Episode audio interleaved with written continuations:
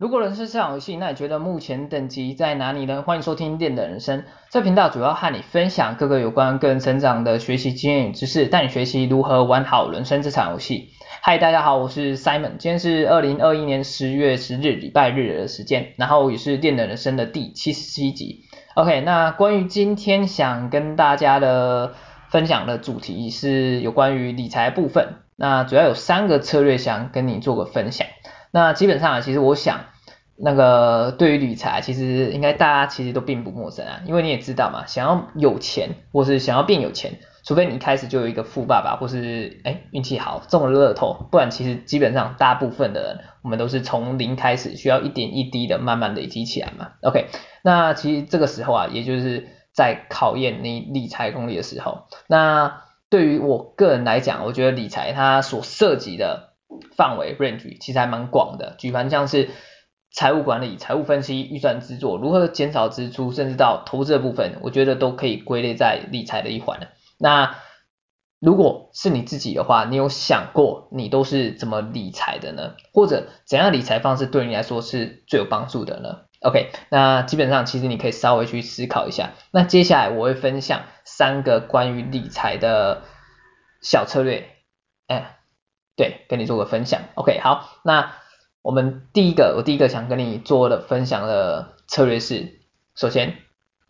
要了解自身的财务状况。OK，那其实呢，我想，不管做任何事情，其实都一样嘛，都要先了解自身的状况，你才知道你要怎么走，又该走去哪。那讲到这边，其实又让我联想到关于解决问题这个部分，像是你如果准确的、有效的想要。哦，应该这样讲，像是如果你要准确的、有效的去解决问题啊，那你势必要先对问题本身去做一个分析，去做个评估嘛。那所以关于你的财务，也就是理财部分，一样道理。那基本上啊，其实我想关于理财分析的工具啊，其实。应该还蛮多的，还不少，在网络上其实找一下应该都可以找得到。那今天这边呢，我主要想跟你分享的一个理财工具叫做资产负债表。OK，那关于这个资产负债表，其实就如同它的名称一样嘛，拥有两个重要的功能元素，也就是资产跟负债。OK，那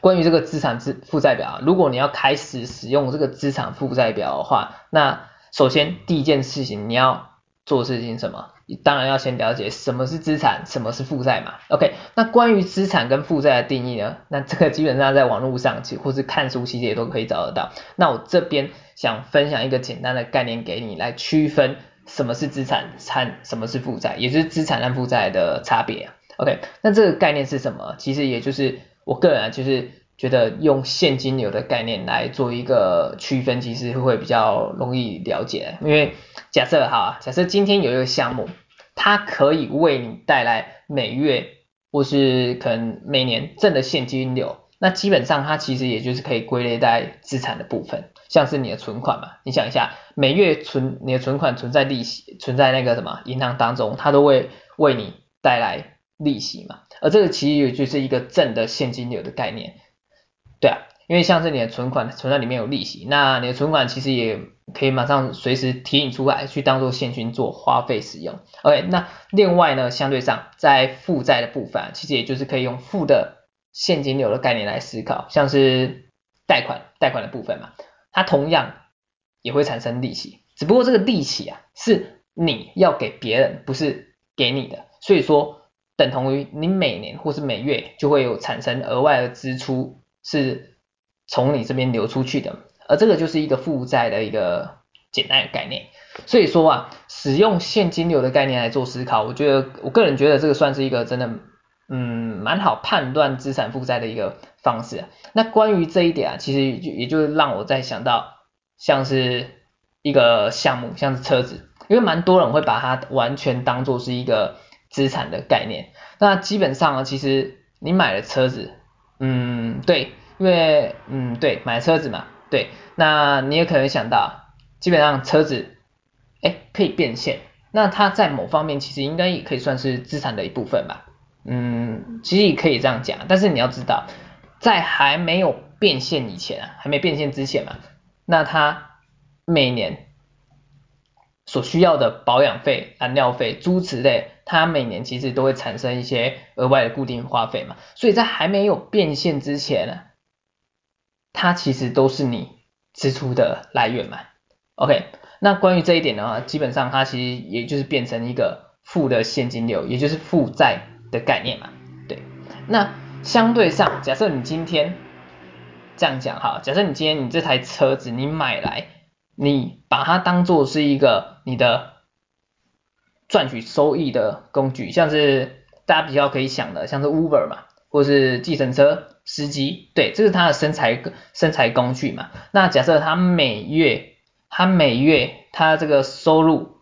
哎，刚好带来的收入去扣掉他，啊，应该这样讲啊，他每年所带来的总收入啊，去扣掉他每年需要的额外的一些杂七杂八，像是刚才提到的嘛，保养费用啦、然后一些税务啊，扣完之后还可以未来带他带，还可以为他带来。正的现金流的时候，那基本上这个车子，哎，其实又又从负债变成一个资产，也就是正的现金流的部分啊。所以说，其实有时候其实你要去去思考，就是关于这一点，就是也就是现金流的变化嘛，就是看你要如何去使用这一个你手上这个项目，你手上这个工具嘛。OK，那我们这边再。回来资产负债表这边，对，那为什么要去分析资产负债表呢？其实有一个重点啊，就是可以帮助你去计算你真正的资产净值，也就是资产减负债，可以帮助你得到你的净值的一个概念。那关于这个部分啊，其实我们改天再继续分享好了，因为哎我，我觉得这个哎第一个策略其实就讲。讲了有点有点久，OK，我们改天这个策略关于这个净值的概念，我们改天再做分享。我们先继续分享我们第二个策略哈，OK，那刚才我们提到我们第一个策略是了解自己自身的财务状况嘛，那第二个策略是要跟你分享的是要懂得去定定你的财务计划，OK，那基本上啊你要做好理财，那你一定要有一个明确的目标嘛。而有了明确的目标，才可以帮助你确实的去达到终点。那既然有目标，理那理所当然也要有计划相陪嘛。那关于这个目标部分呢、啊，目标要够清晰的部分，针对这个理财目标的部分、你当然不能只是想说怎样呢？也就是说，应该你看，等一下，我我我刚才要讲什么？讲了一半突然忘记了，OK，我我的我的刚才前面讲什么啊、目标，对，目标清晰嘛，对，也就是说我们这个目标要清晰啊。关于我们针对在理财目标的部分，如果这个理财目标清晰，你当然不能只是想说，哎，你的目标只是变成有钱人了而已嘛，对啊，都有钱才是有钱人，这个你要先定义出来嘛。对啊，因为你单纯讲说我的目标是变成有钱人，这个目标其实也就是不太具体、不太清晰嘛。OK，那一旦你没有一个规定出来一个比较清晰具体的部分的的时候啊，其实你的大脑自然而然也不知道，哎，到底要该如何去思考、如何去行动，你才可以变成一个有钱人嘛。所以第一步在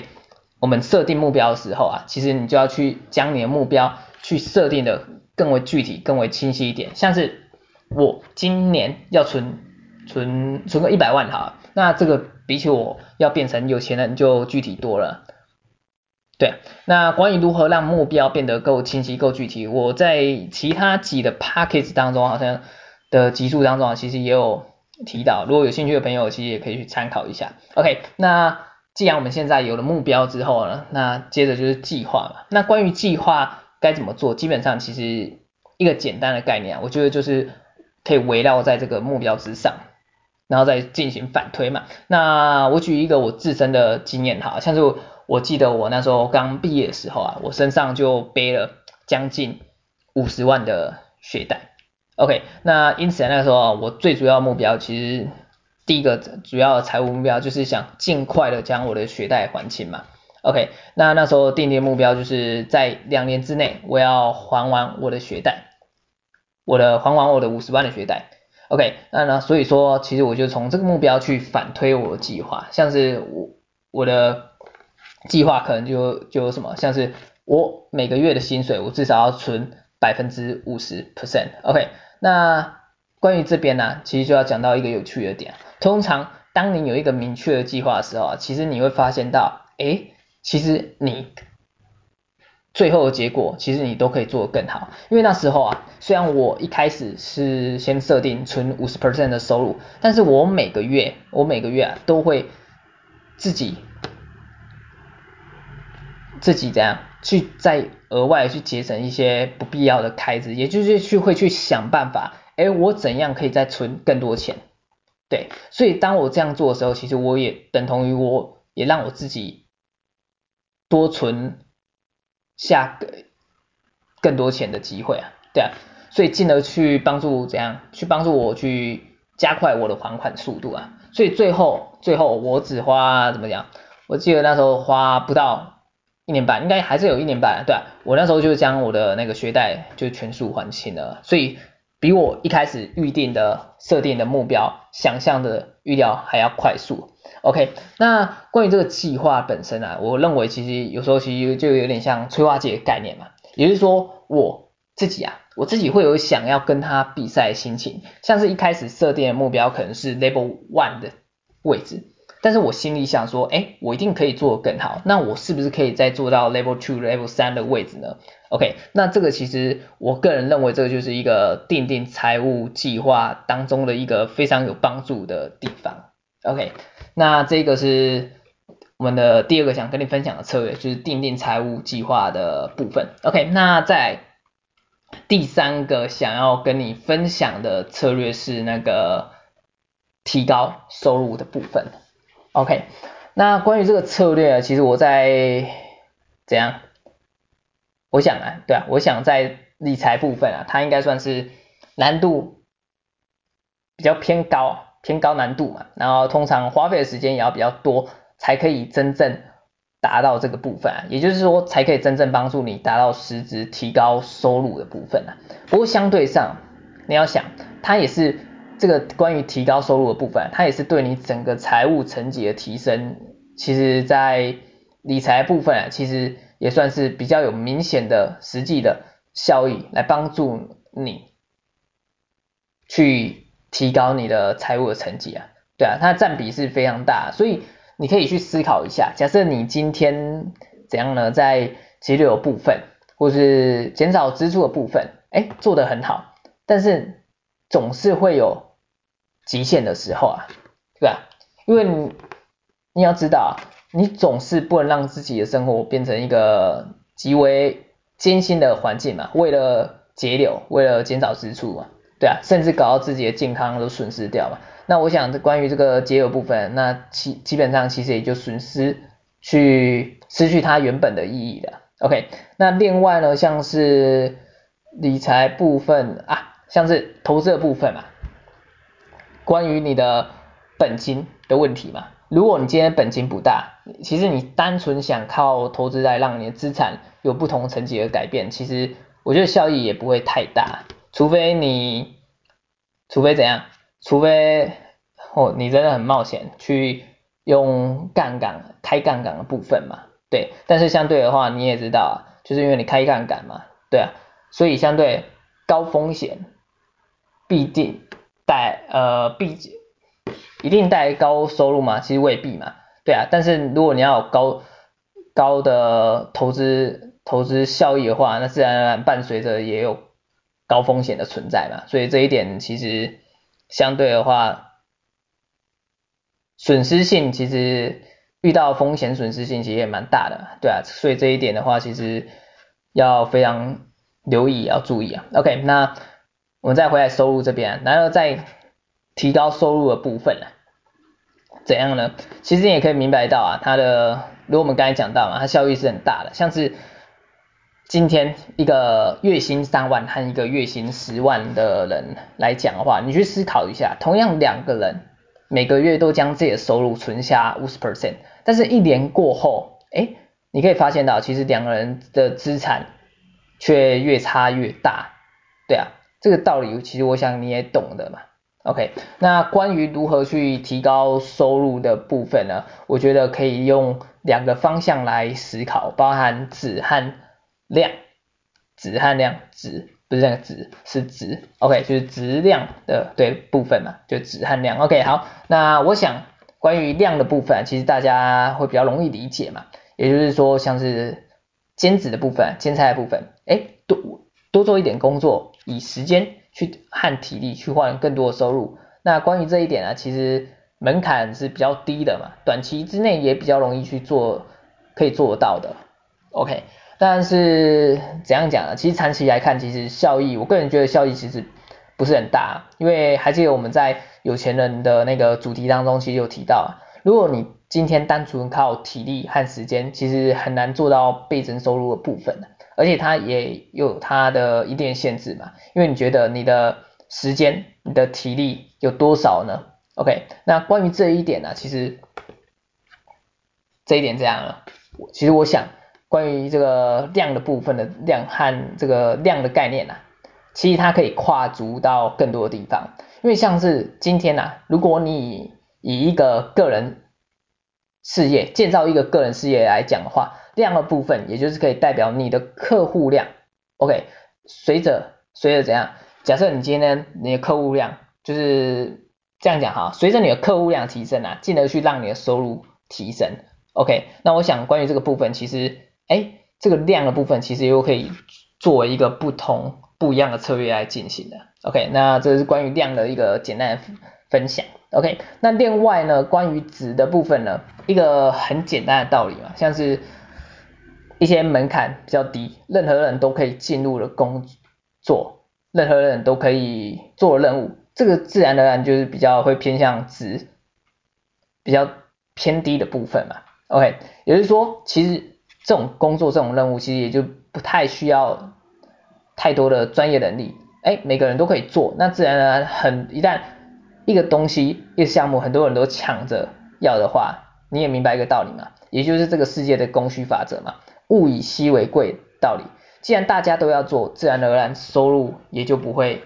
产生的太高嘛。OK，但是另外一点啊，你看一下一些比较需要一些专业技术、需要高技能工作的，相对门槛较高，能进去的人比较少，自然而然收入其实也会相对的比平均一般的来的较高嘛。OK，所以说啊，因此关于怎样，